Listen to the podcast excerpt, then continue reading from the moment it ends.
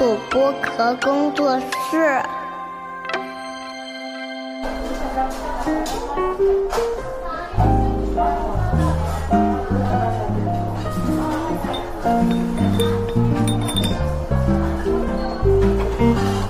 童晨杰的正常生活。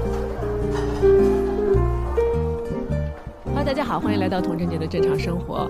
啊，今天我们是在上海啊，非常开心的请到了一位。呃，我一见到他就很开心，不知道为什么，可能跟他的专业有关，也可能跟他的做播客的经历有关。欢迎伊登。Hello，Hello，大家好，我是伊登。对，伊登之前是弹琴，哎哎，不能说之前啊，现在这个现在还在 录，在录吗？呃，对，现在还在进进行中。对，那你来介绍吧，谈情说爱的主播伊登。啊，对，就是我自己是有一个播客，然后是叫谈情说爱，它主要探讨的呢是一些。现代人的这个情感方面的探索吧。嗯，那我因为我呃，其实昨天和前天都听了一下哦节目，然后特别是梁永安老师那一期，然后包括还有我的那一期，因为你知道，我有的时候听一些特别是串台的节目啊，就会有一种感受说。怎么当时我就能说出这样的话呢？然后听完之后说：“哎呦，算了，要不不录了吧？我好像是讲不出，讲的没有以前好。”说明对那期节目你觉得还是很有见地的，对吗？就说了很多内容。是你你发现就是做播客的时候，有的时候就是。比如说你跟嘉宾聊也好，或者你自己有的时候 solo 也好，我看你也有 solo 的部分嘛，就是你的状态会根据自己的心情和当天的一些情况会发生很多变化的。是的，所以有的时候的表达其实并不在你的。呃，怎么讲？预想的范围之内，它就自己就出来了。对，然后你事后再去听的话，你就会觉得哇塞，就我都不太认识自己的感觉。对啊，对啊，我就觉得做播客就是还是比较真实的嘛。嗯，就是因为它是时间比较长，然后在这段里面，就是可能就是反映反映了你当下的这个真实的想法。嗯嗯，那你做播客的时候？就是为什么就不做了呢？呃，也没有不做啦，就是因为我比较懒，就是 是 关于一的为什么会懒这个事儿啊，待会儿我们 聊到他的专专业的时候，对我我可以跟大家好好来聊一聊。就是没有没有不做，还是在做的。其实我后来半年没有更新，对我其实后来都录了两期。哦，但是我就觉得做播客这个事儿对我来说最麻烦的是后期。嗯，就是我我我喜欢跟人聊天的这个过程，但聊完我就不大想再去听了。然后跟我一样，对我就觉得。很烦嘛，然后嗯，其实我们后期他初剪都已经剪好了，然后给我了，说我得再听一遍，然后看看是不是有什么呃，就差不多的，就是内容什么的，然后我就就一直拖着不想听，然后导致 自己的节目都不想听，不想听，就导致迟迟没有上线，然后后来就因为我搁置了，对对对，因为这个事儿也没有人逼我，也没有人催我，所以就搁置了。是，但是我觉得这个事儿吧，因为你想，我前呃两年前开始做小宇宙的播客，嗯，然后去年一整年又做了一档喜马拉雅的节目，然后小宇宙也在同步更新。当然，就是两边的节目是有的时候内容是串的啊。然后小宇宙因为去年整个的是双周更，因为我实在是没有时间说两个节目都去做，嗯，就是不同这不不一样的节目。然后呃后来就觉得说，呃还是回到小宇宙之后恢复恢复周更嘛。那我就跟自己说。呃，好吧，既然跟大家已经许下了这样的一个诺言，因为我听到你的节目的开头是说我们是一档不定期更新的播客，开始就给自己的定位 对，所以这个这个就是就是这个，我觉得是一个思维逻辑的问题，就是你有的时候得给自己一个承诺。嗯，这个承诺就是说，嗯，你说出去了，然后也有你的听众会听到嘛？对，至少你现在有两，还是有两千多的订阅，对吧？对对对。那可能有一些朋友会听到说，哎，我决定我要周更，或者说我决定我要 哪怕月更吧，对吧？也是个说法。是的。然后你就会觉得，哎，我既然说出这个话了，是不是我还是要有一种把这个诺言去承承诺去兑现的这样的一个心情？嗯，是的。嗯，其实我们。呃，因为我我更新频率很低嘛，然后，但是我能看到后台就是一直在涨粉，嗯，就我就觉得，其实我觉得这段是完全给谈情说爱在做广告啊，希望希望他能够死灰复燃的一个，特别感谢掌柜一个 push 的一个动力，对对对对，我就需要是有一些外力来推动我。对，因为呃，伊登的内容呢，大家如果去听的话，应该会蛮喜欢的。因为我听了就觉得，哎，非常的文艺，很都市，然后又有一种超越生活的感觉。哦，对，因为。嗯，我们还是要讲到你的经历，所以这个可能是不是跟你的经历有关系？嗯，因为我们那天其实是我跟伊能之前其实都不算朋友，嗯嗯，然后我们是通过我的经纪人，其实在中间在一些斡旋，然后我们才得以成型，说说录了那期播客。对，然后录完之后，而且伊登是专门赶到苏州来，对，在我的酒店，因为我那时候在苏州拍戏，然后他就。反正那天聊得也挺开心的，嗯。嗯，后来就通过祝宇杰吧，我们前两天在一个晚宴上面，对对对，就碰到伊登了，嗯，然后我看着他的脸，我就觉得非常眼熟，但是我是什么时候见的？我真的特别不好意思，因为我我这个人真的是有点有点脸盲，可能跟我的工作有关系，因为我呃每天要见的人太多了，嗯。嗯，然后呢就是要聊天的人也很多嘛，因为做了做了节目之后，呃，但是。见到伊登就觉得哎很亲切，我就问他我们在哪儿见过呀？嗯，然后你就跟我说我们在苏州呀，你记得吗？我们那时候录节目，我说哦，我想起来了。我觉得还好你没有讨厌我，因为觉得你这个人怎么这样？没有，我就特别喜欢你，因为那次其实去苏州采访，我还是很开心的一一天。嗯，就是虽然说他对我来说可能是一个工作，嗯，但是那天就是我是抱着一种休闲的态度去的。因为我是当时是和我的好朋友，我们俩一起开着车去苏州嘛。如果在上海，我倒觉得有点像工作了。但是因为在苏州，就是呃，然后和你聊天聊的也很开心。就我我当时，因为我我的嘉宾就是我做的只做了五期，但是基本上每一期都是有一个。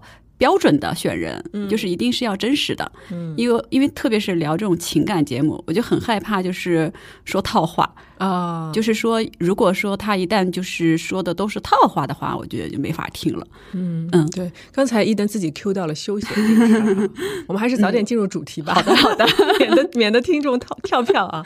对，呃，因为其实主要想跟伊登聊的呢，就除了他的一些嗯播客停滞工作之外，还有就是。他的专业，嗯，因为伊登是在荷兰学的休闲学。对，你知道，你那天跟我讲完之后，我回去就在小红书上搜了，因为现在小红书上，小红书像我的百度一样，对对对。然后搜索引擎，然后我在那搜了休闲学，我发现唯一的跳出那一条还是写你的，对，就是我我们可能我们自己公众号发的。对，然后嗯，我我就想，哦，下面还写着说，嗯，这个专业在中国也有，但是。只在一所大学，就是浙大，对，然后每年只招一位。对我，我我之前看了一下，是招一位，今年我不知道招几位，就反正就是很少，一到两个可能就。对，那先给我们讲一下吧，什么叫休闲学？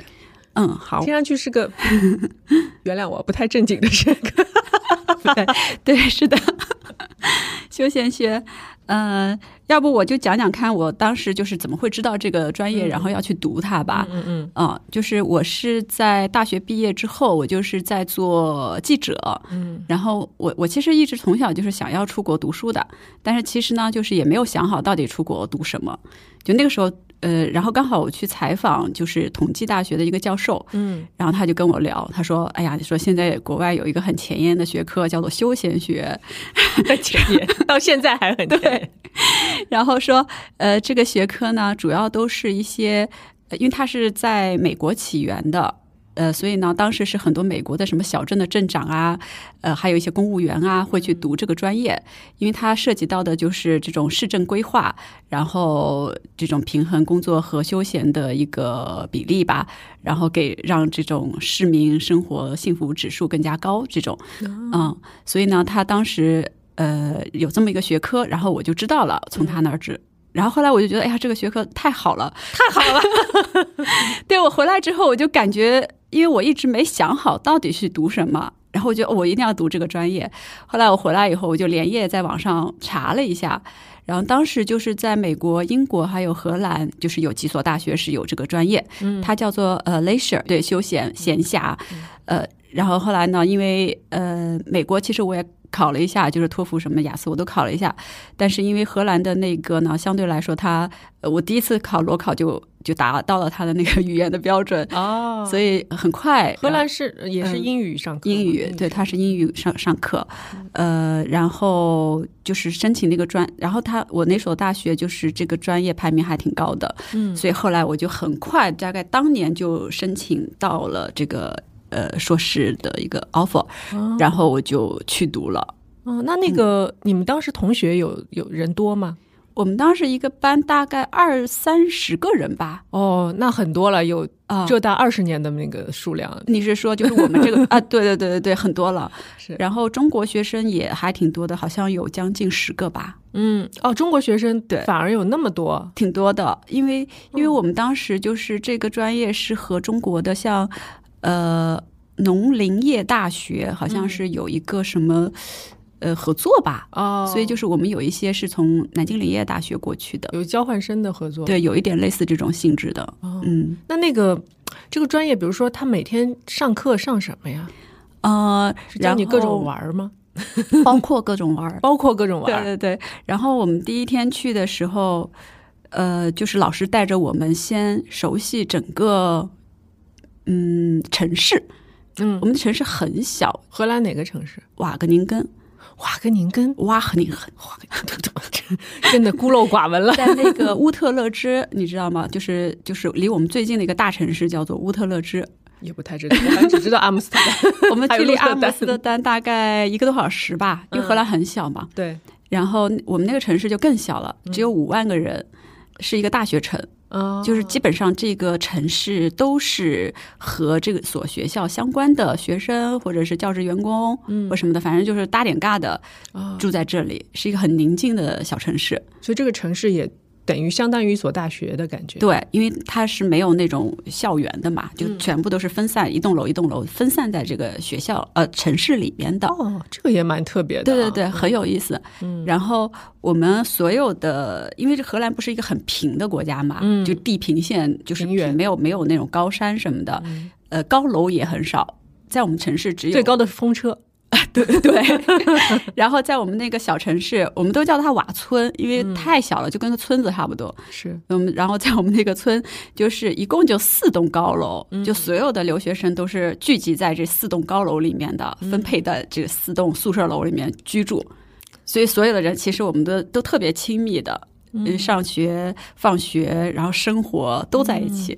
哦，就是等于说学校，然后生活对都在一起。对，那会觉得会觉得有点儿就是没有隐私吗？呃，不觉得，不觉得吗？因为是不是因为荷兰比较开放嘛？因为我当时就是呃我是工作了两年后才去读书的嘛，哦。就是像其他的我们同班同学，中国同学大部分都是呃本科毕业直接去读研的，嗯。但是外国同学就是年年龄年龄差次非常非常非常大，嗯。但是中国同学都基本上都是就是按部就班读上去的，啊，然后所以所以嗯这个学校就是说，呃，它的除了休闲学之外，它嗯还有别的学科是吧？有非它是综合性大学，它是综合性大学，但是它会偏这种生物环境，呃，偏这种生命科学一哦，就跟人相关的会比较多一点，对对，然后跟生物相关的比较跟生物多，相关的、对活的东西相关的都。对 对，对嗯，那这个这个学校，比如说。嗯，因为我我的印象当中，这种小镇生活啊，都嗯是我在阿加莎·克里斯蒂的小说里，就是那种大的小镇，对，大家都是比较熟封闭。对我也认识你，你也认识我，对对对我知道你这样昨天干了什么，你今天干了什么。然后你要是在里面做了什么坏事儿，马然后立马就被被会被发现是这样的是这样吗？嗯所以所以你在你在整个的群体当中生活的时候，呃，会有这种会有碰到过这种困扰吗？呃，我那个年龄段没有哎，嗯就是因为我是还蛮那个年那那一年多两年的时间，我就觉得是我整个人生友谊浓度最高的，嗯。就很亲密，因为我还是蛮需要那种亲密关系的。嗯，但是我在荷兰就是没有谈恋爱就是了，就是我一直我我刚刚想问你有没有谈恋爱，就因为很多人他们留学生一到国外，就是很迅速的就会结对子，结找到另一半，找了个搭子。一起过日子。嗯但是我因为不不大想谈恋爱，因为我在国内就是一直在谈恋爱，所以就是哦我出国以后，我是刻意想保持一个那个一个人的状态。嗯，然后我觉得太好了，总算是没有人管我了。然后 之前的亲密关系是怎么回事？所以就是谁我都不想谈。然后呢？但是就是你没有谈恋爱的关系，你就需要友谊嘛。嗯然后我就觉得友谊，它当时给我是一个很大的一个补充吧。嗯就如果你在国外，你又没有朋友，又没有男朋友，那你就会觉得很孤独了。对，所以就是友谊对我来说很重要。然后友谊的话是同性和异性都有都有都有。然后我们当时就是我有几个大概有那么六七个就玩特别好的朋友，就是我们在一起的那种就是密度非常非常之高，就每天都会就放了学就一起去超市，就是买菜做饭，然后买一瓶酒，然后就哦。回去一起做饭，因为我也不会做饭。啊！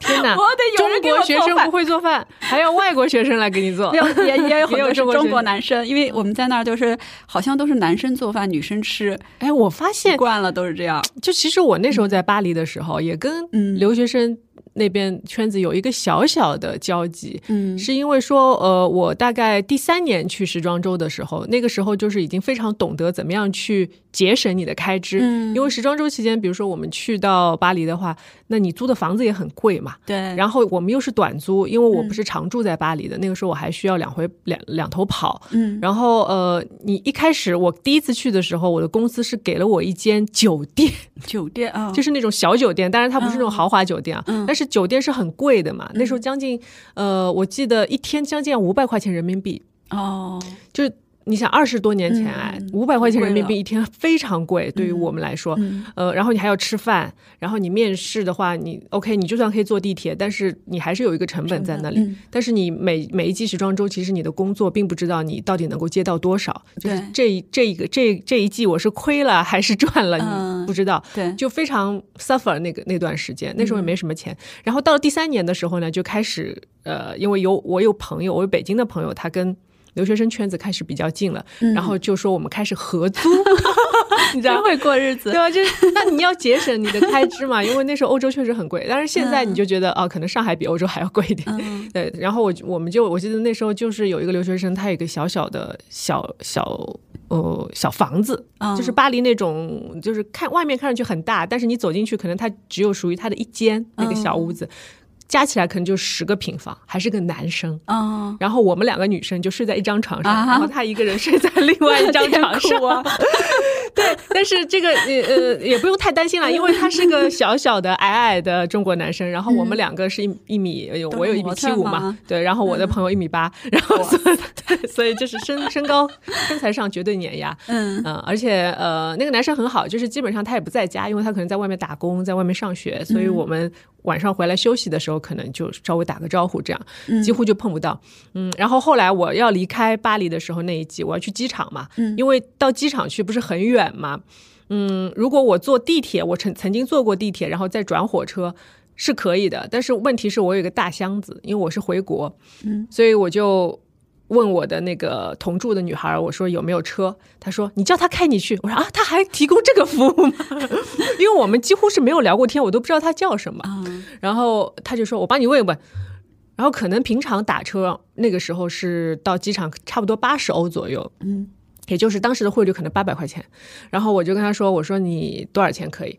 她说：“这样吧，四十欧，我帮你搬行李。”嗯，我说：“好呀。” 因为那个房子它是它是还是需要走楼梯的，那个楼梯还很长嘛。那种建筑就是可能现在在上海的法租界你还可以看到，就是那种外面有个很长的楼梯，它走进去之后，因为它的呃那个层高很高，所以你越过一楼的大堂，其实二楼就已经蛮高了。你进了那个房子里面，就是他住的地方。那你走的时候，那个大箱子要从那么高的楼梯，你就只能这么搬下去嘛。那女孩搬的话却就很辛苦。然后他说：“我帮你搬行李，因为法国的出租车司机是他是不可能帮你搬的，所以他就他就帮我还搬了行李，然后啊、放上车。虽然那个车也不是特别好，但是对我来说。”当时的我来说，只要能移动就行了。对对，然后就开到机场了，他还帮我把行李搬进去，四十欧。啊，嗯，非常赚了非常舒舒适，就是这种舒适是来自心里的那种价值感，你知道吗？就性价比非常高。对对，所以我就觉得，其实在国外有这样一个圈子的话，还是还是非常好的，的非常舒服的。嗯嗯对。所以就是当时我们生活，我觉得我生活那一年真的很开心。嗯嗯，我现在想想都是觉得，哎呀，这真的是青春啊！就好羡慕你啊，因为我我在欧洲的感觉真的都是天天像打仗一样。对对对，因为包括我很多朋友就是留学，比如说去英国什么的，都他们都会普遍反映还是孤独的。对，然后我就说哇塞，然后他们听了我的留学生活，简直就是一个，哎，你觉得为什么呢？是因为这个国家，还是因为你学学的这个专业？我觉得跟我们那个城市学校关系非常大，嗯因为它本身就是所有人都住在一起，嗯这样就大家就是非常非常亲密嘛，不会像那种就是你在，比如说你在伦敦读，如果留学的话，你可能就会住得很远，然后到那种大城市的那种感觉，又又是那种大城市，就会觉得人和人距离很远。然后我们那个小城市就真的是那种像中国什么。八十年代，上世纪八十年代的那种感觉，就是人和人之间的距离是非常非常近的。是不是这种欧洲的老镇，就是哦村子吧？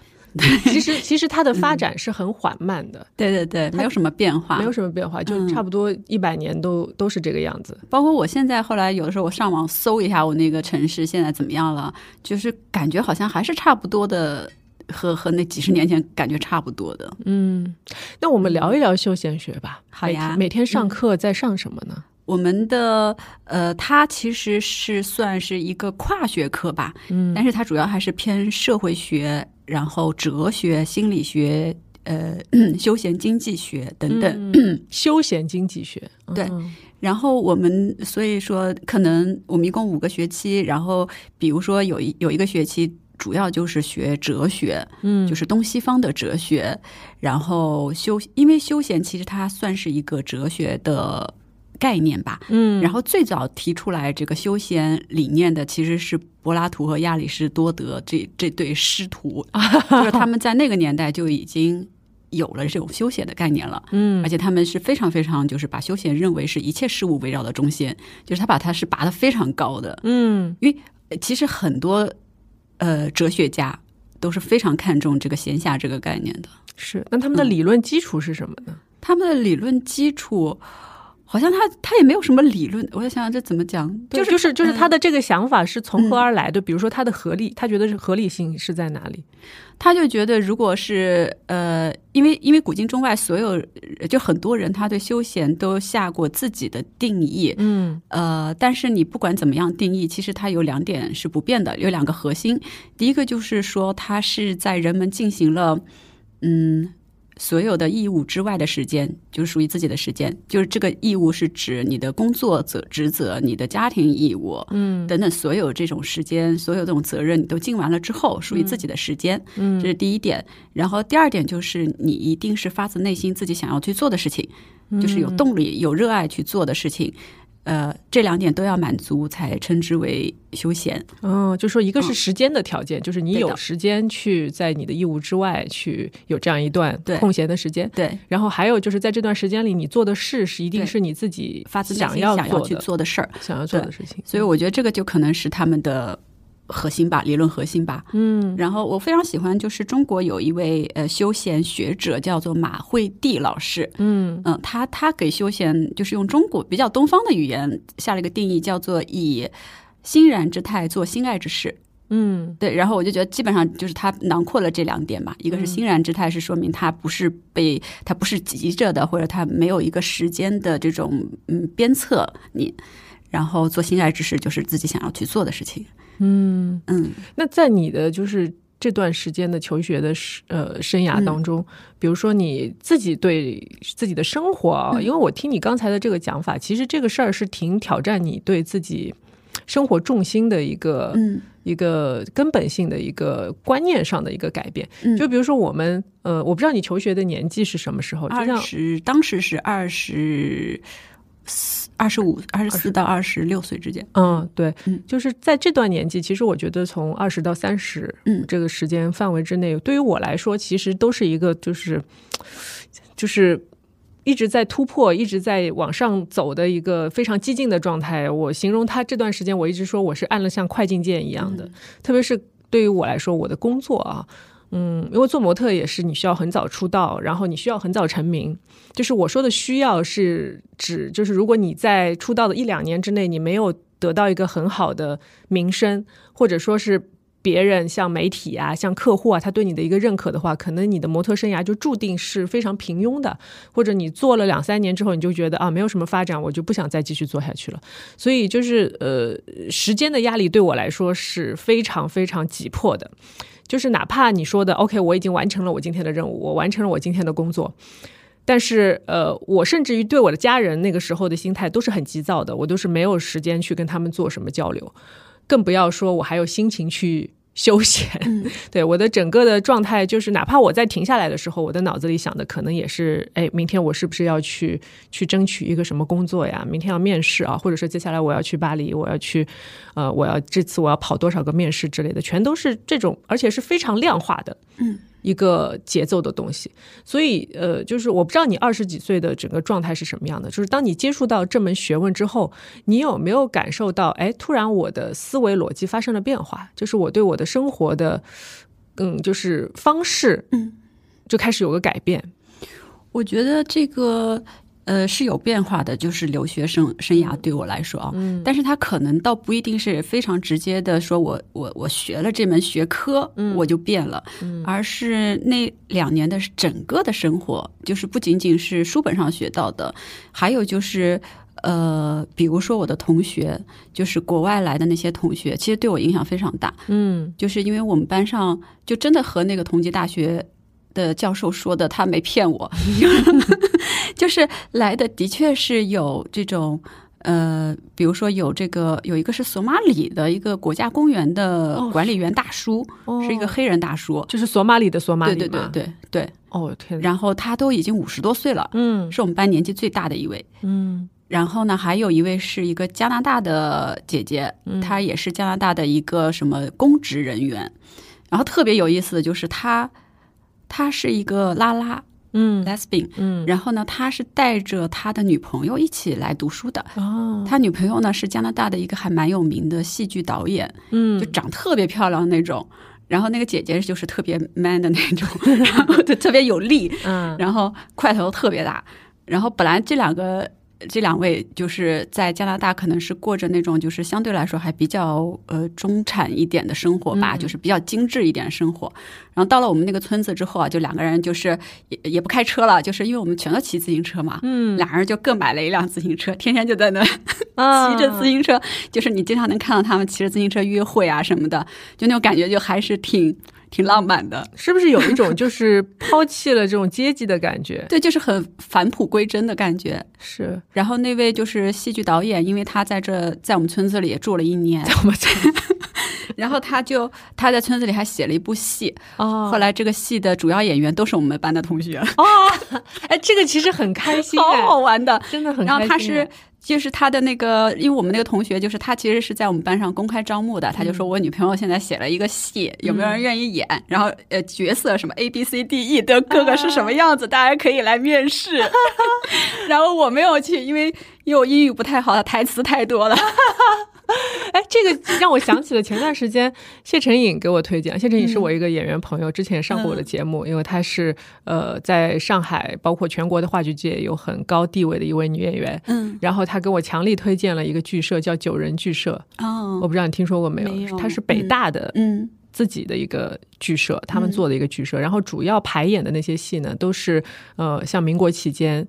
呃，一些中国文化圈的一些事情，嗯，然后，嗯，因为呃，北大它有这样的文化基础嘛，所以他做的戏都是虽然都是学生演，也像你们这样，就是都是学生来演，但是他的文本的基础非常的强。他给我强烈安利了这个剧，然后你刚才聊到这个这个戏剧生态，我就突然想到了这个，好好玩。然后反正就是他们最后就是在全村就是公演的是卖票的嘛，嗯，然后我我们还去就是我们受邀，我们同班同学就是给了我们票，我们就去看，然后真真的有人买吗？还是真的有人买？就是就真的是在这个村子里面，就是在我们的呃网上就是有有公开在卖票，嗯，然后票房怎么样？好像都卖完了吧？我也 我也没卖完也送完了。对对对，反正坐着挺满的。哎，那 那就是我不知道这种 这种国外的人情人情世故是什么样的。就比如说，那有人是买的，有人是送的嘛？那这个这个标准怎么来恒定？或者说，有人知道，哎，你没有花钱买，我我呃，我倒花钱买了，这种会不会产生一些？好像没有，就我是完全没感觉到大家有在乎 在意这件事儿，完全没在意，就是好像也觉得我该花这个钱我就花了。对对对，因为也不贵，真的也不贵，几块钱欧几欧吧，我估计啊几欧十几欧，我有点忘记了。嗯嗯。然后，然后就是，反正就是在台下看，就是自己同班同学在上面演，就那种感觉特别有意思。那他的故事也是关于这个小镇和学校的它是一个非常非常先锋的戏剧，就是几个人在那里叭叭叭叭叭叭叭说，就是有点像那个什么等待戈多吗？啊，有点类似，就是一个人独幕剧在那叭叭叭叭叭叭说说一大堆话，然后下一个人再起来叭叭叭叭叭叭说一大一大堆。哦，他其实。把词儿背下来就能演了，是吧？呃，你还是要投入自己的情绪，就是你要理解他在说什么嘛。对你还是有情绪的，但是行动会相对就少一点。对，就肢体相对少一点，台词为主。那你然后就是因为，我想想哦，还有一位就是让我印象很深刻的是一一位是白俄罗斯的，然后她是一个单亲妈妈。哦，她当时也是年纪大概是三十多岁吧。嗯，就是在当时我看来是。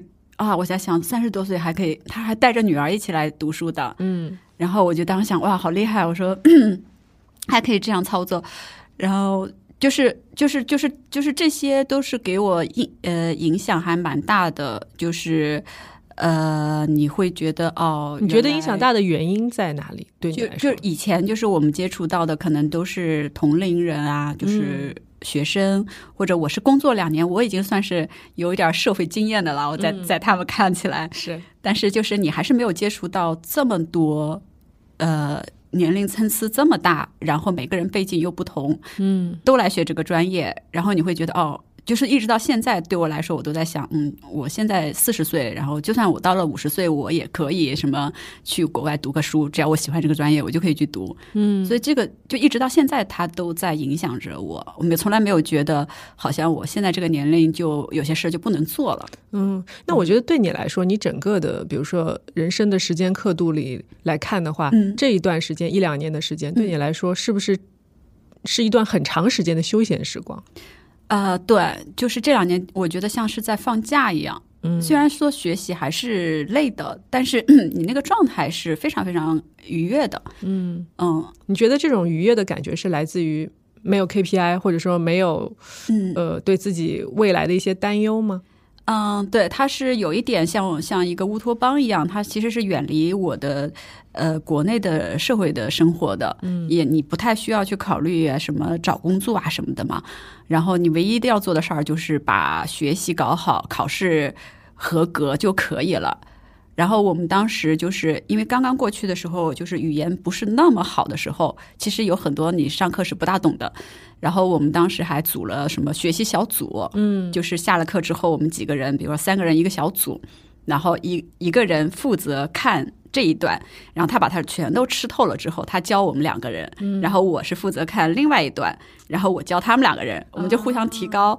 然后这个是完全自发的行为哦，就是 没有人逼我们，这是一种特别的学习方法嘛？对你来说，对对对。然后我就当时的以当时的那个年龄，就是我觉得太开心了。嗯，就是我上学都没有那么用功过，我上大学就是上高中我都没有这样用功过。哎，所以这个其实挺有意思的。就其实你没有发现，其实它有一点矛盾的点是在于说，很多人都觉得读书是一件很苦的事情。呃，我花花花呃花费我很多的精力到学习当中。呃，我不，我通常不会把它称之为是一个很休闲的时光，或者很轻松、很开心的时光。因为再开心，可能我的开心是需要用成绩或者用最后的一个结果来实现的。对。但是你的所有的叙述，我就觉得整个过程给你带来的愉悦感，虽然它嗯还是挺累的，但是到了最后，你能够在其中得到的成就感，不是以任何的量化的来计算的，而是说是完全出发自于你的内心的开心。是的。真的是非常，就是我，我觉得我在那每一天，我都沉浸在一种 快乐当中。哎，那我我我，你就一直在聊快乐啊，我就想跟你探讨一下，因为其实昨天有一个热搜，我不知道你看了没有，就是一些呃关于。韩国的畅销书，因为韩国现在其实是、哦是东亚地区的一个，它的整个的就是包括生育率啊，包括社会状况啊，大家的卷的程度啊，嗯它是一个比较代表性的，甚至于已经。嗯比较走在前列前列的这样一个国家，然后整个的就是热搜，呃，它是对比了二十年前的畅销书和二十年后的畅销书。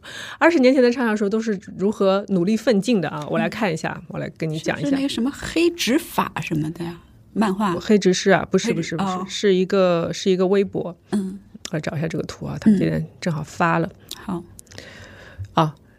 韩国两千年代的畅销书啊，例如时代时就是时代，他们可能是年的意思。为了梦想，一零一零年代，为了梦想而请疯狂学习，还有什么二十岁青春比起绩点 A 理想更重要。绩点 A 可能是他的一种就是学分制，然后三十岁请疯狂追梦，然后到了四十岁就是四十岁是时候疯狂疯狂管管理管理健康，就是什么都是疯狂疯狂疯狂。嗯，然后到了 二零二零年的畅销书板块是已经在家里了，但还是想回家。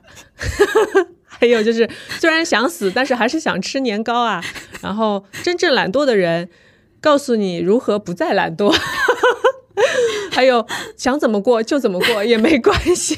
彻底摆烂了。对，就是一种大家就是觉得是不是卷到 卷到了龙卷风的那个风暴中心之后，就觉得我就不动了吧，随便你把我刮到哪里算哪里吧。对，对。对，所以我们今我今天特别想跟你讨论这个问题。嗯，你觉得就是现在跟你求学差不多有十五年的二十年的区别嘛？然后其实也是呃，我刚才讲的，我在非常卷、非常想要往上冲的这个年代和现在的区别，就是对你来说，你觉得呃，学了休闲学和没有学休闲学，你的心态的变化是什么？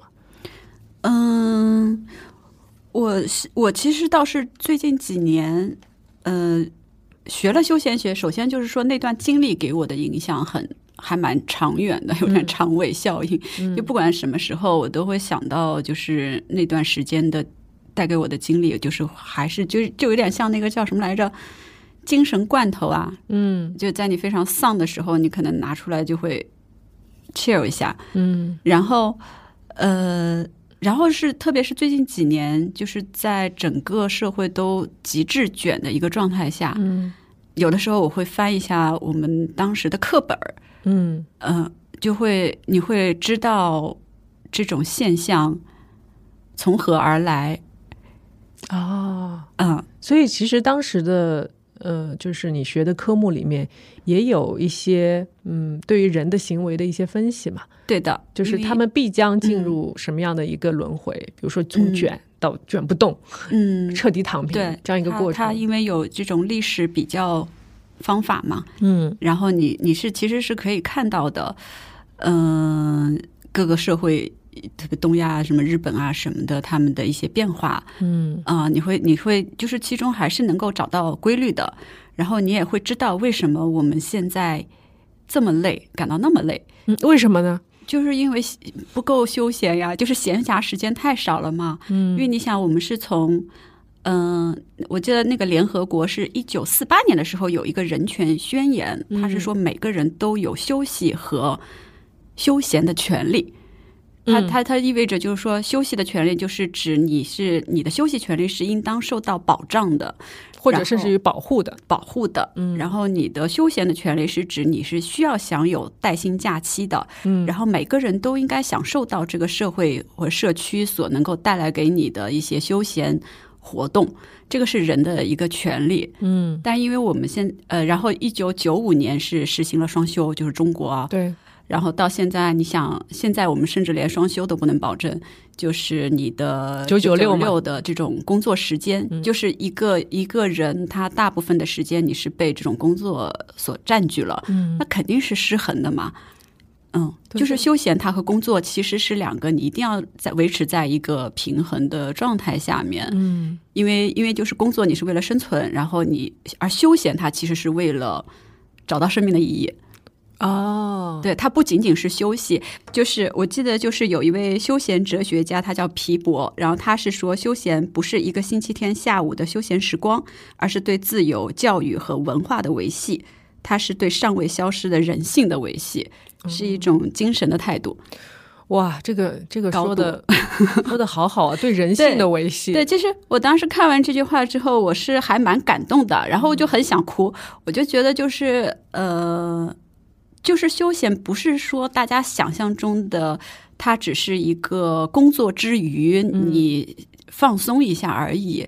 其实它是关系到整个社会的一种平衡，然后一个社会的生态系统的。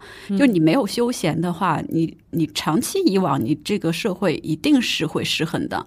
就是我们现在可以九九六，可能可以单休，什么大小周就搞这些东西。嗯，你可能会拼个几年，对但几年之后，我觉得所有人一定会呈现出一种非常非常不健康的状态，一定是拼不动的。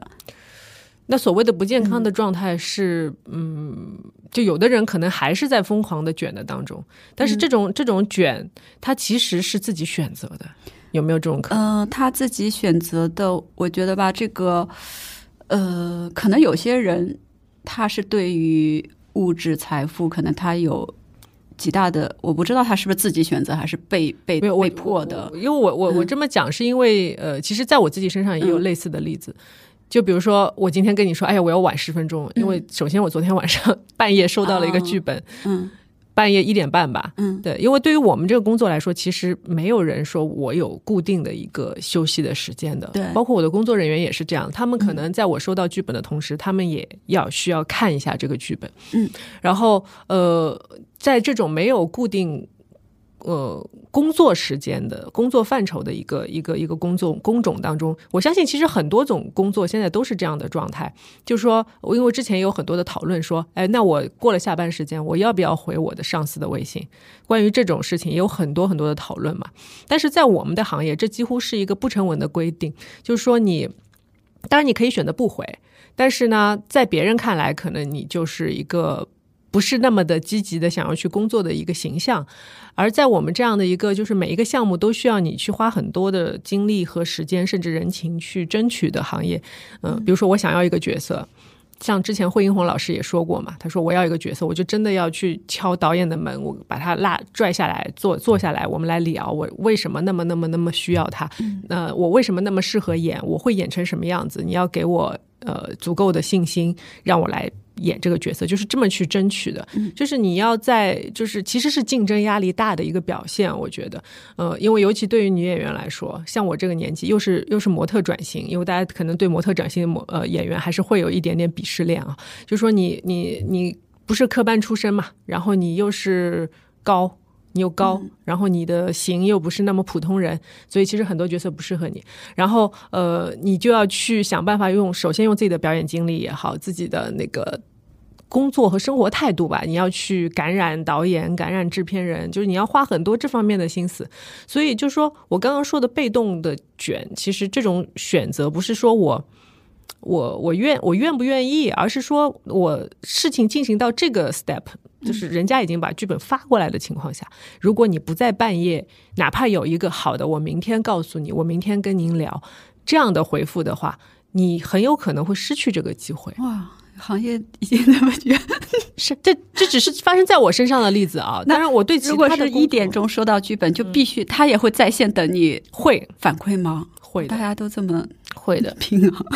会的，就是最起码你你你不需要马上跟他讲这个角色怎么怎么样，但是呃深度的讨论我们可以再约时间，但是你必须要有一个回复嘛。及时要回复。对，就是、呃这种感觉就很奇妙，它是一个化学反应，因为做我们这行的人，嗯，就是他都相对来说偏偏艺术行业、偏创造行业的人，他会很在意那个所谓的缘分，就打上引号的那缘分，种激发，互相激发的那因种，为因为这种互相选择，它其实是一个很化学反应的东西，嗯而是你要说呃，就就比如说我们有些工作它是可以被量化的，嗯。呃，你你你有多少的 KPI 啊？你今年的销售额达到什么程度啊？什么数字，我们可以把它量化的去来归纳你你的一个成就或者你的工作业绩。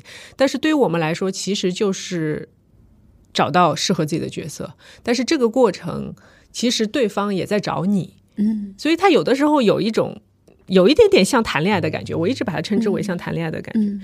就是你要你要时刻准备着，嗯，可能对方也是时刻准备着去遇到这个人，然后遇到了之后你要。给予及时的回复，及时的及及时的情绪价值，嗯。才有可能把这个工作谈成。所以在在这个过程当中，我觉得，嗯，我我很难讲我的真正的休闲时光在哪里啊、嗯因为昨天我们在讨论说我们聊休闲这个话题的时候，他们说：“哎，掌柜，你可以聊聊关于你自己是怎么休闲的呀？”我说：“啊。”我真的没想想过我自己是怎么休闲的，好像我不化妆的时候已经算是休闲了，是吧？因为我的工作其实大部分时间都是需要化妆的，然后我老公有的时候会说，K K 有时候会说，哎，你怎么见到我的时候就 就不化个妆呢？我说啊，我化妆是要赚钱的，我见到你，这不是是应该是对我来说就是一个休闲的亲密时光吗？对对对对吧？但是对于男生来说，呃，可能他就会又又有他的另外一番，呃，站在雄性角度的这种所谓的就是啊，要要眼睛舒服啊，或者说你是不是不够重视我啊，类似这种的言论啊，嗯。所以就变得说，呃，可能我见老公的时候也需要化个妆，然后真的不不化妆的时间就会变得很少。哦，就真的是自己一个人独处的时候，对，一个人独处有的时候的时候，有的时候也要跟，比如说视频开个会啊，然后你就又得化个妆。啊。我我觉得你刚才说的，但是我我想问一下，就是比如说啊，你是你半夜里收到了一个剧本，嗯，你是不是内心也有一种就是很开心。快乐，就开心，说啊，因为因为接到一个好的机会，对然后有又可以创作，然后又是一个对吧？就是自己做自己想要做的事情，我觉得你内心可能是。可能你内心也当下是有一种动力，说我我现在就很想看，我想知道它到底是什么内容，确实是对是，吧？就是你很想，其实它这个也并不完全，因为因为你想，呃，我记得就是我们以前也学过的，就是只有在从事这种呃创造性的工作的的这这这些人当中，他才有可能在工作中得到这种极大的满足感。哦，我知道你意思，就是说，其实休闲它的定义不是完全是和工作割裂的。嗯，但是呢，它的确是工作，所以说它也不能 归为休闲。但啊是可以说，就是说你在工作中你是获得了极大的满足感的。嗯，就是还是这种这种也是很很少的人间顶级乐趣之一。哇塞，所以我觉得你你如果能够感受到这种兴奋感，然后哎，我我我现在要投入到一个创作了，我有一个新的机会，有个新的挑战。如果你能感受到这个，我觉得也是非常非常好的一件事情。嗯哦，嗯明白了。因为我刚才是突然有一有了一个更宽泛的概念啊，就是说，呃，因为你之前讲到说，在自己的闲暇时光从心出发去做的事情嘛，嗯那我们是不是可以把这个概念去拉大一点？就是说，我们也不要讲卷不卷的问题了，嗯。就是说，我们现代人，因为我们似乎不卷，也很难嗯做到独善其身，除非我真的就是可能像你那样就去到那个小镇子里面去。但是反过来说，也有很多人会杠说：“那你没有钱，你能干这个事儿吗？对吧？你学费怎么交呀？是是你也不工作，对吧？然后你 OK 还不是因为有钱。是啊，所以就是不是所有人都可以去进入这样一个乌托邦的嘛？对所以我们在现在的生活当中，特别是对于一些看上去已经卷不动的年轻人，其实他们还是可以，呃，就是不是那么绝对的说，我一定是在工作，或者我一定在休闲。嗯你觉得是不是可以这样来理解？嗯，对，就是有的时候他的确是很难分得那么清的。嗯嗯，就就比如说，特别是像我们从事这种相对来说可能呃更弹性一点的工作的，就是你的生活和你的工作好像没有办法分得很很开的。是。嗯那我觉得就说，呃，有没有一种可能说，比如说我的肉体在工作，嗯，但是其实我的思想是在休闲的，是在是在那可以啊偷懒的，可以啊，那就是那就是不用动脑子的工作。不用动脑子就是工作。对，因为我其实是非常非常享受这种状态的，嗯，就是比如说胡纸盒，不是和能挣几个钱，就 是就是，我只是举个例子啊，因为我以前在做杂志的时候，我们每个月有一天是我们那时候还是很传统的杂志，然后就是要把杂志包在那个信封里面。就当时我们老板是让我们编辑有什么全所有的公司大家都不干活了，就一起包杂志。嗯，然后那天就是所有人就是流水线的工人一样，嗯，大家就是这样子一边。一边包，然后一边就是闲聊天，嗯，然后其实那种状态是很放松的，很解压的，心流的状态，心流的状态。然后你的脑子里在想什么呢？呃，你你如果是跟别人聊天的话呢，可能就是在在讲这些八卦。但如果说你是自己，因为我其实后来我自己做创业，做过一个呃传统手工艺的教学的机构，嗯，就是我就是因为很喜欢这种状态，所以我我教的都是那种动手的东西，比如说啊。编篮子啊，好的，就是当你学会了之后，你不需要去考虑技法的时候，你就这样子下意识的，就是机械性的编编编编，然后你的思绪就像织毛衣一样，就我妈织毛衣对对对对，就就织毛衣，就是你进入了这种心流状态后，呃，你的思思想其实它你随便想什么都可以啊，就是一种休闲的状态。哦，是因为我记得之前有听过一些老师讲丹尼尔卡德曼的那个思考快与慢嘛，嗯，其实他讲到人的第一思维的第一系统和第二系统，那其实，在比如说在你就是在做一些比较规律的活计的时候，嗯，你的脑子反而容易产生更多的灵感。是的，是的，嗯，这就是你之前所所说的就是其实休闲时光它是一个让你能够开发你的人性的一个对。所以，我我我这样理解的，不知道对不对啊？就是说，如果我们在做一些，就相当于就是比较呃规定化的动作的时候，比如长期的，只是你的身体在动，比如说跑步，嗯，其实很多人喜欢跑步也是这个原因。对，他跑步跑着跑着跑着，他就感觉不到身体的疲累，而是说你的脑子进入了一种异常。沉浸的一个状态当中，嗯，呃，很多的运动都可以达到这个状态，游泳、跑步、散步都可以。对，只要是比较重复的，你不需要去动脑子的，对，呃，甚至于像冥想啊这样非常简单的运动，都是可以帮助你，就是慢慢的沉淀下来，然后这个时候你的创造力就开始产生。是的，嗯，是吧？我有很多人生重大的决定都是在我跑步的时候做的。哦，嗯，比如 买基金，这个这个是个。哇，这个似乎不是不是可以在就是，哎呀，怎么讲？我语无伦次了。就是不是可以在某一个 moment 去准决定的事情吗？你还是要做很多 research。对，但是因为我是一个理财非常烂的人，嗯，就是我以前从来不会理财的，嗯，然后就是我那天跑跑跑，我说不行，我要从此刻开始我要理财，我要 然后就开始回去买买基金，然后回去再去做 research 啊，但至少。我理财的那一刻是那个时候下定的决心。那现在赚了吗？现在，呃，市场不好，还是赚了的。市场不好还是赚了？哇塞！我买的是指数基金，就是那种就很稳健的了，定投那种吗？对，对的。可以，可以。这个但是我至少决定了，我每个月要放存一笔钱进去嘛，因为我没有那个开始的话，就永远不会有积蓄。嗯，对。因为我的感受是，像我临睡前的一段时间，哦，嗯，因为之前学过一段时间的正念呼吸嘛，嗯，你就会呃，比如说有的时候睡不着的时候，你就来调整自己的思绪，就会用到呼吸法。然后在呼吸的时候，比如说你就只关注你到你的呼吸的时候，你就会进入一种。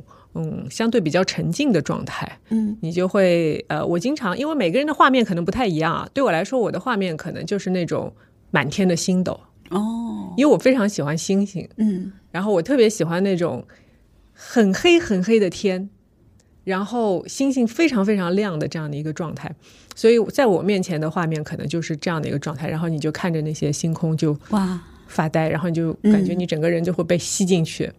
嗯，渐渐的你就会产生一些呃不一样的思维。就比如说我，我今天要跟一个嘉宾聊天，特别是做播客啊，做播客有的时候你会找不到通路，就是你怎么样去进入到这个嘉宾，进入到和他的话题，以及聊出一些不一样的化学反应。那你可能需要前期会做很多准备，比如说我会去听他的播客，我会去看他的甚至写的书，或者说看一些他之前的访谈。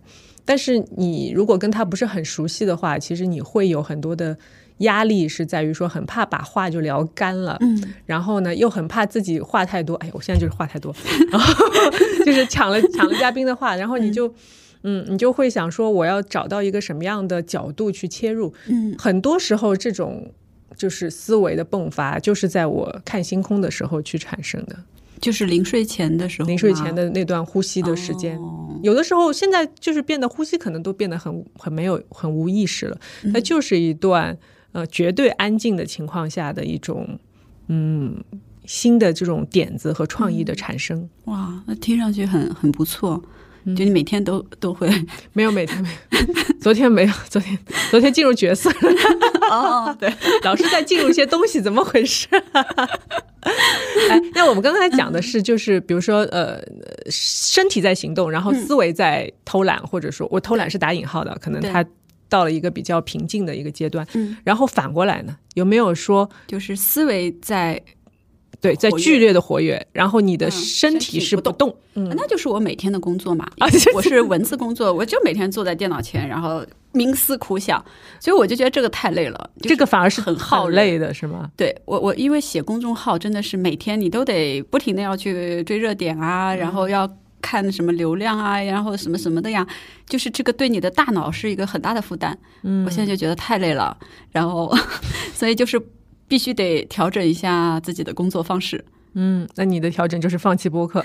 我的调整就是，你 就是还是得找到自己的节奏。就是比如说我们的，因为我们公众号还好，不是那种不是日更的嘛。嗯，就是可能我会集中几天把公众号的事情处理完，那我剩下几天的时间我就可以，就是我不能每天都去搞这个，就就就就就没有一刻是那个放松的时候。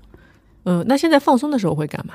我想想看啊，我我我现在我比较喜欢散步，嗯，就是因为我是在家里工作的，所以我哪怕是白天我吃完午饭，我也会出去走一圈。嗯嗯，散步的时候会想一些什么呢？就什么就是各种事儿都会想，各种就是什么东西飘到脑子里就会想一想。哎，思考一下。那你觉得你在学过休闲学和没有学休闲学，就是哎，这也不能比较，因为年龄段不一样了。嗯，就说你会不会用到一些休闲学学到的方法呢？嗯，好像也没有什么刻意去用到这个方法吧。但是我就是的确是我会意识到休闲这个事儿的重要性。嗯，然后一旦说。我觉得这一阵子我没有没有休闲的时间了，我就觉得不行，我得给自己腾一腾时间。嗯，因为我觉得就是你，长期以往肯定是不大行的。嗯，而且就是我的人生终极目标，也就是希望能够时间是属于我自己的吧。嗯，那你觉得我们刚才聊了很多是关于在工作当中怎么样去啊？想办法有一点休闲的时间，或者说呃一些生呃思维和行动上的一些把它分开，然后你就可以获得一部分的身体至少一部分的休闲吧。对，那有些事情，比如说你在跟家人相处，或者说你的爱人相处的时候，因为我们上次聊的时候，我记得我们聊的是在感情当中不能偷懒，对不对？但是我觉得现在这么聊下来，感觉感情这个事儿确实，它是挺累人的一个事儿啊。嗯，就说你你你怎么样可以在从从中就说获得快乐的同时，又感觉到轻松？对，这这真的是一个很大的问题啊。嗯，就是因为你想，你想我们我们用休闲学的这个概念来套谈恋爱这件事儿，嗯，因为谈恋爱。休闲它的定义就是一个是闲暇，就是你在尽完所有的义务之后的属于自己的时间；第二个就是发自内心你想做的事儿，嗯，对吧？然后为什么现在年轻人他们不爱谈恋爱了？首先第一点，属于自己的时间太少了，你可能下班回来之后就已经很晚了，然后又没有双休，只有单休，只有那么一天时间。首先你可供支配的时间很少，嗯。第二，这个事儿是不是你发自内心想做的？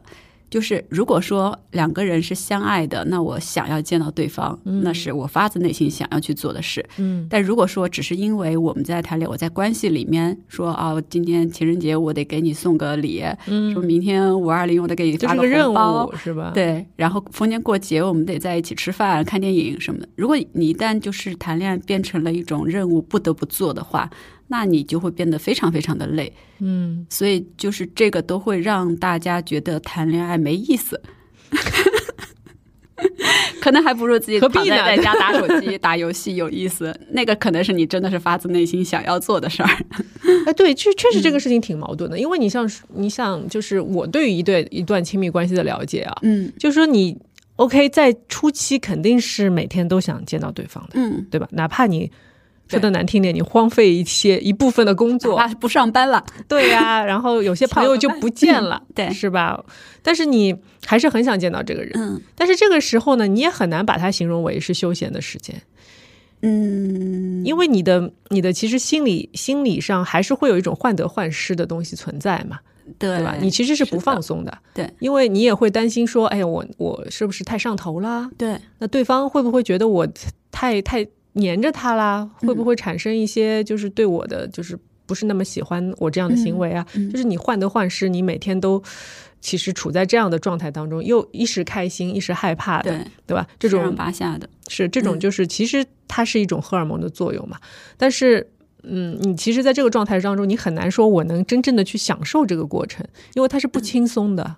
我觉得这个就是要分开来了，因为因为我现在这个阶段呢，就是呃，我我我前一阵儿这个阶段吧，嗯 就是我觉得谈恋爱和约会又不大一样，啊就是，说，其实约会我是把它作为一个休闲活动在做的，嗯因为我对他没有任何的期待和要求。我约会只是为了约会，嗯所以它对我来说就真的只是一个休闲活动，dating，对 dating 休闲活动之一吧。嗯，就是在我有闲的时候，然后哎又又觉得这个人还蛮有意思的，我愿意出去跟他见一见啊什么的，聊聊天。那如果说你要进入到谈恋爱，就是变成关系了，那就是有一点复杂了，嗯就你要投入很多东西进去了。哇塞！嗯，其实我觉得我们聊到现在，突然进入一个死胡同，你知道吗？就是因为呃呃，我我我个人经历确实亲密关系，就是像我跟你有聊到呃，我记得一年差不多一年吧，一年对对对，差不多一年，大半年。然后我们在聊的时候，嗯我那时候。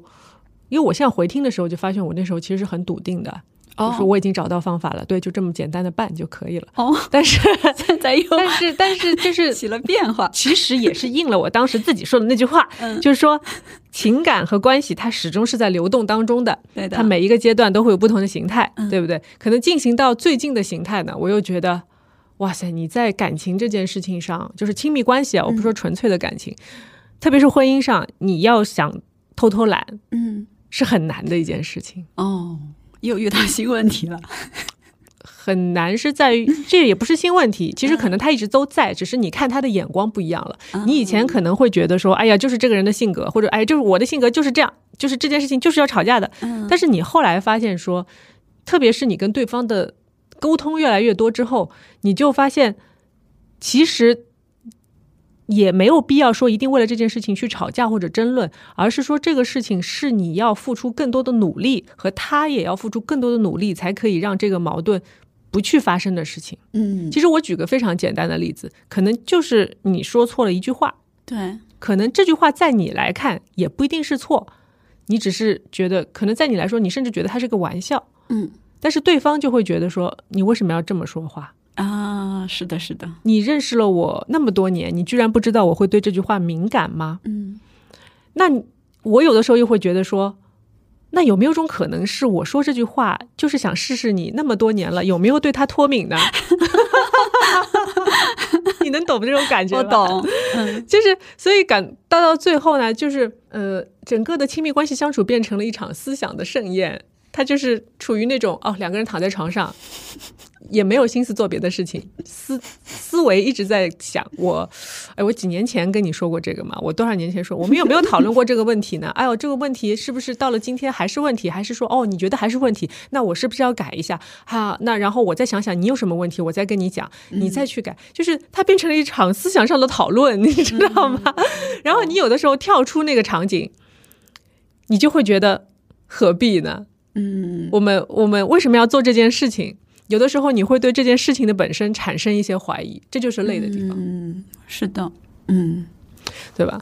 然后你你呢？你有什么经验跟大家分享？哪方面的经验呀？就比如说你你不进入这这样的关系，是因为没有遇到合适的人，还是因为你觉得 dating 对你来说就已经够了？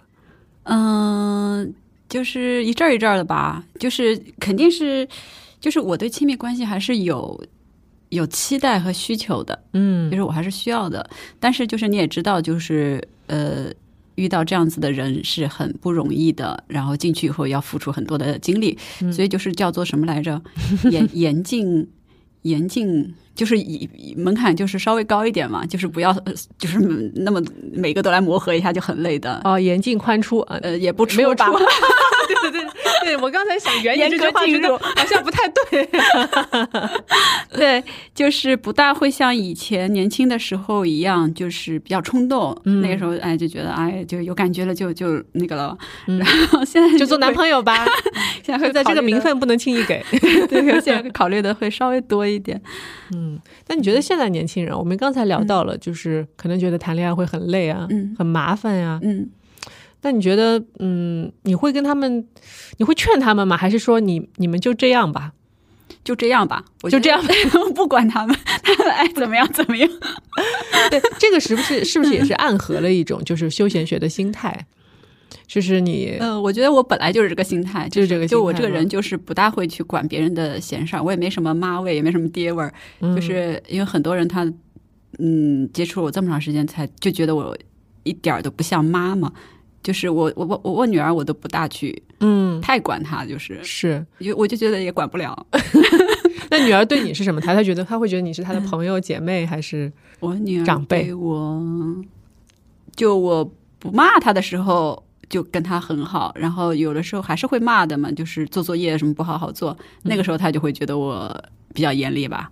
嗯嗯，因为我记得听的听到你跟梁永安老师的聊天，嗯嗯，梁永安老师最后也聊到了这个问题，关于人为什么需要亲密关系。对，嗯，其实他讲到了人和人之间就是人的本性吧。我们回归人性来聊，其实人性它还是需要一个嗯。怎么讲？就是可以让自己亲近的这种感觉，人是需要亲密感的一一种人。嗯、就说哪怕你没有爱人，嗯、可能你也需要很亲密的朋友，对，或者家人。这样的话，你才会觉得在这个社会上并不是那么的孤独。嗯，嗯我觉得这个就是对我来说是非常非常重要的亲密关系。嗯嗯，所以我从来都是觉得，如果能谈恋爱，肯定是好的。好吧，聊到现在有一种无解的感觉。嗯，对啊，就是好像你怎么样，就是你没有一劳永逸的方法吧，就不太可能说我我怎么样了就怎么样了，就就好日子就来了。嗯、就是你每一天每一天，你可能还是要呃去面对很多事情的。嗯，可能买基金好日子还近一点，买基金就也真的不用费什么太多的，就是你选好了，然后就每个月投就好了。嗯，对。把风险降到最低，嗯，对吧？然后，嗯，那有没有什么就是，嗯，因为我记得你也很喜欢看电影嘛，嗯，哦，《焦土之城》我还没看啊，因为我看了一下简介，我觉得嗯需要有点沉重，需要绷紧神经才可以看那部电影。对，我觉得有的时候其实看看电影啊，看看书啊，也是可以让自己就是相对来说放松一下的。嗯，像我很喜欢的一部法国电影，就是吕克贝松的《Big Blue》嘛。嗯，我不知道你看过没有。好像很久以前看，然后就是很早以前记记不清，还是 DVD 时代了哦。因为我 我我我真的我非常我推荐大家去看一看，因为这部电影是有些年头了，可能在二十多年前。嗯、然后我那时候也是在巴黎的时候，然后他们就跟我推荐说：“哎，他有一个新电影，你去看一下。”然后因为这部电影它整个的色彩是非常让人轻松的一个电影，它就是在海边嘛，嗯，然后。Big Blue 它就是一个深蓝的概念，所以很多的场景它是在海底海底世界去完成的。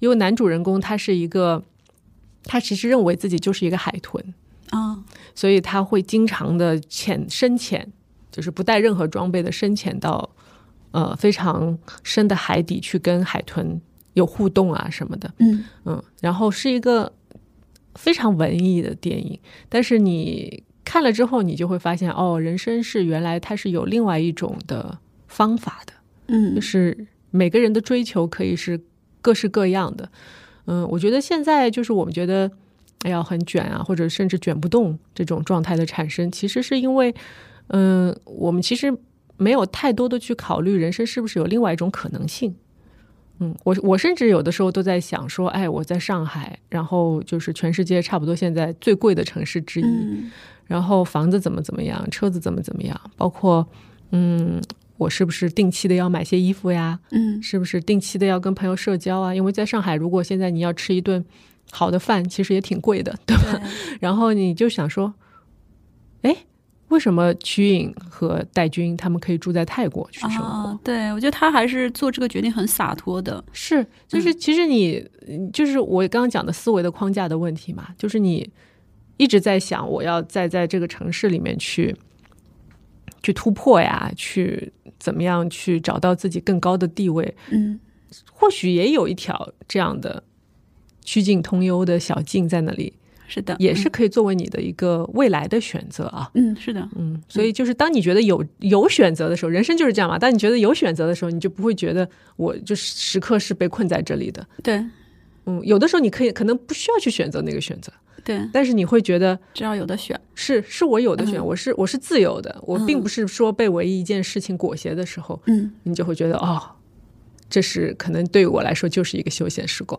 嗯，对你其实有的时候脑子里，你只要想一想，你就会觉得 放松了。哎，怕什么？反正我可以怎么怎么样，对吧？对对，你 都不用去干啊。所以我觉得聊到这里啊，就是跟大家讲一下，其实我觉得，嗯，其实让自己能够减轻压力的一个很好的办法，就是不断的去增加自己的选择，就是你的选择变得。好像多样性越来越强了之后，你就不会那么的焦虑，嗯，不会那么的说我就只能这样，只能这样的时候就很痛苦嘛。是的，就比如说像你在二十多岁的时候，还可以选择去读一两年的休闲学，是的，是吧？嗯嗯，好呀，你还有什么想聊的？嗯，好像差不多，差不多。嗯，那些小小卡片还要用吗？基本上 OK 啦。好的，好的。那天非常喜欢伊登啊，非非常感谢伊登。这句剪掉，我又胡我又胡言乱语了。